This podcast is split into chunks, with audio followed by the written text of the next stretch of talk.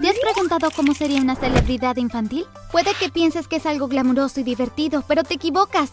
Voy a explicarte cómo no es nada de eso. Tanto mi mamá como mi papá son estrellas de cine famosas. Mi padre también está en la industria musical, por lo que tiene el doble de fama. Por cierto, cambié mi nombre y el nombre de todos los involucrados, porque no puedo simplemente revelar los secretos de mi familia sin meterme en problemas. Antes de continuar, por favor considera darle me gusta a mi video y suscríbete al canal. Pulsa la campana de notificaciones para no perderte nunca otra gran historia. Cuando nací, todos hablaban de mí. Yo ya tenía un hermano mayor, pero cuando mi mamá quedó embarazada de mí, estuvo en las noticias, en todo tipo de revistas e incluso la invitaron a un programa de entrevistas. Mis fotos de bebé estaban por todas partes y ahora que soy mayor tengo un problema con eso. Es decir, ¿han escuchado del consentimiento? Pero eso viene con la fama, no tienes mucho control sobre nada con lo que tiene que ver con tu propia vida. Así que estaba acostumbrada a ir a sets de películas y me trataban como a una princesita. Conocí a muchas celebridades, pero realmente no sentí la emoción que siente la gente común cuando conoce a gente famosa. Para mí, eran hombres y mujeres promedio con trabajos como mi mamá y mi papá. Cuando era muy pequeña, mis padres equilibraron sus carreras y pasaron tiempo conmigo. No recuerdo haberme sentido despreciada o rechazada. Mi papá me hacía cosquillas, me contaba chistes y luego me hacía girar por la habitación. Mi mamá hacía cosas típicas como jugar a las muñecas y enseñarme a hornear pasteles. Comencé a sentir que se alejaban de mí cuando tenía unos 5 años. Natalia, cariño, contrataremos a una buena niñera para que te cuide a ti y a tu hermano. Su nombre es Cristina y es una chica muy agradable. ¿Qué es una niñera? ¿Por qué necesito que alguien me cuide? ¿Dónde estarán ustedes? Bueno, mamá y yo obtuvimos unas buenas ofertas y tendremos que estar en el set todo el día y no podemos quedarnos en casa. Nunca fui a una escuela normal porque pensaron que sería mejor recibir educación en casa en lugar de lidiar con los paparaxis y todo ese drama. Siempre tuve al menos un padre en casa conmigo, pero esta idea de la niñera era totalmente nueva para mí. Como sea, al día siguiente Cristina entró a nuestras vidas. Era una mujer latinoamericana, alta y hermosa y desde el principio me fascinó su acento. Hola muñeca, eres la niña más adorable de todo el mundo. Vamos a ser grandes amigas. Su apodo para mí era Muñeca. Desarrollamos un vínculo inquebrantable desde el inicio. A mi hermano Patricio realmente no le importaba quién estaba o no con él en la casa, ya que pasaba la mayor parte del tiempo en su habitación jugando videojuegos. Así que tenía a Cristina toda para mí.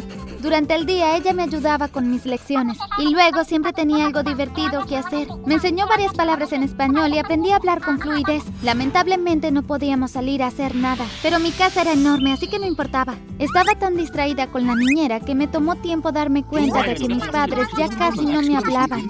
Cuando llegaban a casa yo dormía y cuando me despertaba ya se habían ido a trabajar. Una noche decidí quedarme despierta para poder saludar a mi mamá. Cuando regresó a casa, corrí hacia ella con entusiasmo. Mami, te extrañé mucho. ¿Por qué estás despierta tan tarde? Me quedé despierta para saludarte. Tengo que ir a la cama ahora. Estoy muy cansada. Y eso fue todo. Sin abrazos, sin historia, sin nada.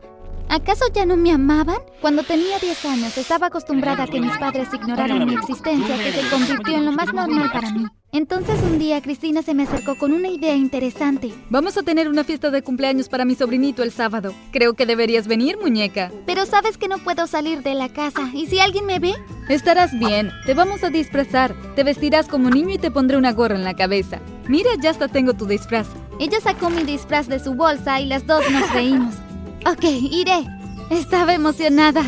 Por fin podría dejar la casa y ver cómo era una persona normal. No le dijimos nada a mis padres. Y no es como que fueran a preguntar. Le dijimos a mi hermano que íbamos a ir al supermercado y él solo asintió y volvió a entretenerse en su juego. Patricio no se interesaría por nada ni aunque le pagaras. Y así no fuimos a la fiesta. El vecindario de Cristina quedaba una hora de casa. Tomamos un taxi hasta allá y cuando bajamos miré alrededor. El lugar era diferente a de donde yo vivía. Para empezar, las casas eran mucho más pequeñas. Cuando llegamos a su casa, Cristina dejó que me cambiara con ropa normal, porque todos sabían quién era yo. Todos sabían para quién trabajaba como niñera. Toda su familia estaba ahí, hermanas, hermanos, tíos, tías, gente grande, niños, y todos estaban muy contentos. Hubo risas por todas partes y al instante me sentí como en casa. Estaba aún más feliz de que no hicieran escándalo por mí. Me sentía normal y no como la hija de una celebridad. Por primera vez en mucho tiempo jugué con niños, llené mi pancita de dulces y bailé muchísimo. Luego miré alrededor y me puse triste. Por todas partes había padres hablando con sus hijos, abrazándolos, bromeando y divirtiéndose. Los miré y me di cuenta de que yo ya no tenía eso. Y de repente me solté a llorar. Nadie podía hacerme sentir mejor, así que Cristina me puso el disfraz y me llevó a casa. ¿Por qué estás llorando así, cariño? No le importo a mis padres. De lo único que se preocupan es de sus películas y su música. Desearía poder vivir en tu vecindario. Es solo que tus padres están ocupados. Seguro te aman y se preocupan por ti. Ven, vamos a ver tu película favorita. Todo va a estar bien. A medida que crecía, me aburría mucho en casa y les rogué a mis padres que me dejaran ir a la escuela. No dedicaron mucho tiempo a hablarme de ello y le pidieron a Cristina que buscara una escuela privada segura. Parecía que mi educación tampoco les importaba mucho. Así que cuando tenía 14, por primera vez fui a una escuela. Fue genial estar con otras personas de mi edad. Y mis profesores le explicaron a mis compañeros que no podían tomar fotos y cosas así por motivos legales. No tuve que esforzarme mucho para ser popular. Todos querían ser mis amigos simplemente por quienes eran mis padres. Era muy irónico, porque esos mismos padres me trataban como si no existiera. Bueno, a veces llegaban a casa con muchos regalos, joyas, ropa cara, así que creo que mis padres querían que supiera que les importaba, aunque no tuvieran tiempo para hablar conmigo. A veces volábamos en nuestro jet privado para irnos de vacaciones, y otras veces nos dejaban ir a Cristina y a mí por nuestra cuenta. Si nos apetecía cenar en París o desayunar en Italia, nos dejaban hacerlo. Pero aparte de eso, prácticamente me estaba criando sola. Tenía amigos, dinero, popularidad, pero no tenía lo que más quería. Me senté en mi cama de mal humor, tratando de pensar en ideas. ¿Cómo hacía que mis padres se fijaran en mí? Que realmente quisieran pasar tiempo conmigo. Podría destruir la casa y ser una niña problemática. Pero siquiera se darían cuenta y eso sería más trabajo para Cristina. Mm, ¿Y ahora qué iba a hacer? Entonces se me ocurrió una idea. ¡Ajá! ¡Me haré famosa también! Le envié un mensaje a mi papá porque no estaba en la casa. Con suerte lo leería, eso esperaba. Papá, ¿puedes arreglarme una reunión con tu agente? Quiero hablar con él sobre algo. A la mañana siguiente me despertó y me dijo que podía ir a la oficina con él. No entraré en detalles, pero el chico fue bastante receptivo con mi idea. Yo quería mi propio show. Entonces quieres seguir los pasos de tus padres. Sí, eso es lo que quiero hacer. Bien, tendrás que tomar algunas clases de actuación, pero creo que tienes los genes. Considéralo un trato. No podía creer que fuera tan fácil. La semana siguiente falté a la escuela para recibir mis clases de actuación. Después de unos meses se lanzó el episodio piloto de mi primer programa y fue un éxito instantáneo. Regresé a la escuela por un tiempo y todos hicieron un escándalo de que hubiera vuelto, pero en casa volví a lo mismo de siempre. Así que pensé que tenía que trabajar un poco más duro. Después de completar mi primera temporada, volví con el agente de mi padre, que ahora también era mi agente, y le dije que quería producir un video musical. ¿Siquiera puedes cantar? No realmente, pero ¿has oído hablar del autotune? Está bien, trabaja en eso antes de que comencemos con tu próxima temporada. Por cierto, buen trabajo, lo estás haciendo bien. Sin darme cuenta, ya era toda una sensación. Tuve millones de visitas en YouTube y casi todo el mundo sabía mi nombre. Y luego sucedió lo mejor de todo. Mi agente me sugirió que colaborara con un rapero que tenía mi misma edad. Lo invité para que viniera hoy. ¿En serio? Oh, está justo detrás de ti. Me di la vuelta y no podía creerlo. Este chico había sido mi crush de entre los famosos durante mucho tiempo. ¿Qué onda, linda? Él sonrió. hola. Saludé tímidamente porque eso fue lo único que pude hacer. Me paralicé. Muy bien, niños. He planeado un almuerzo para ustedes para que se conozcan, pero será en el restaurante de la empresa en la planta baja del edificio porque nadie puede verlos juntos. ¿Por qué? Bueno, Carlos tiene novia, así que si alguien los ve juntos, tomarán fotos y causarían mucho revuelo. Pero no te preocupes, Linda. Ella no es mi novia, es solo parte del show. Para las fans, ya sabes, ¿no? Ah, sí. Mentí. Tuve la cita para almorzar más increíble y el tiempo que pasamos trabajando en nuestro video los siguientes meses fue increíble.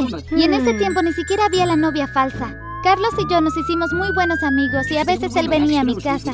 Solo podíamos pasar el rato en privado, pero yo estaba bien con eso. Siempre encontrábamos algo divertido que hacer. Entonces un día dijo, Oye Natalia, sé que es extraño que tenga una novia falsa y todo, pero siento que eres mi mejor amiga y bueno, me preguntaba, ¿quieres ser mi novia de verdad? ¡Wow, Carlos! Por supuesto, pensé que nunca me lo preguntarías. Por fin tenía alguien que veía mi genialidad y me trataba como si existiera. Aunque todavía estaba triste por mis padres, Carlos me hacía sentir mucho mejor. Mantuvimos nuestra relación en secreto durante mucho tiempo para no molestar a mi agente ni causar ningún drama innecesario. Pero estábamos acostumbrados a abrazarnos y besarnos que una tarde nos olvidamos por completo de no hacerlo en público. Estábamos parados afuera del edificio de mi agente. Estaba a punto de entrar y Carlos se iba a subir a su coche para seguir filmando otro video. Me abrazó y me besó y luego escuché a alguien decir, Ah, Dios mío, voy a subir esto ahora mismo. ¿Todos vieron esto? Carlos está engañando a su novia. La gente nos miró y luego la novia falsa de Carlos, Denia, salió del auto y comenzó a gritar. Ni siquiera sabía que ella estaba ahí. ¿Cómo pudiste hacerme esto a mí? Engañarme con ella. Te odio. ¿Qué? Pero todo este tiempo tú sabías que eras mi novia falsa. ¿Por qué estás molesta? ¿Escuchan todos esto? No es más que un perro infiel. ¡Cállate! ¡Eres una idiota! Nunca será suficiente para tener un novio increíble como Carlos. Déjanos en paz y busca algo interesante que hacer con tu vida. Le grité a Denia. En ese momento los del edificio habían bajado las escaleras para ver qué estaba pasando, incluido mis padres. Cariño, detente. Estás haciendo una escena. ¿Te das cuenta de que esta es la primera vez que me hablas en años? Son los padres más horribles de todo el universo. Todo lo que les importa es su carrera. Me tratan como si no existiera. Cariño, ¿qué? Oh, no, no sabía que te sentías así. ¿Cómo podría saber si nunca te molestaste en hablarme? Y todos los que me escuchan porque sé que esto se está grabando. No piensen que es divertido ser una celebridad o el hijo de una celebridad. ¡Es horrible! Nuestro agente bajó y nos pidió que nos calmáramos. Entramos y Carlos llamó a otro conductor para su novia falsa. Bueno, exnovia falsa ahora. Él también se fue y yo me quedé sola con mis padres por primera vez en mucho tiempo. De hecho, mi madre empezó a llorar porque no se había dado cuenta de que sus acciones tenían un impacto tan negativo en mí. Dijeron que lo lamentaban y decidimos tomarnos el resto del día para irnos a casa. El video de todo ese drama estaba en línea cuando regresamos, pero unos miles de dólares lo borraron de las plataformas. Mis padres son mucho más amables y mi relación es genial.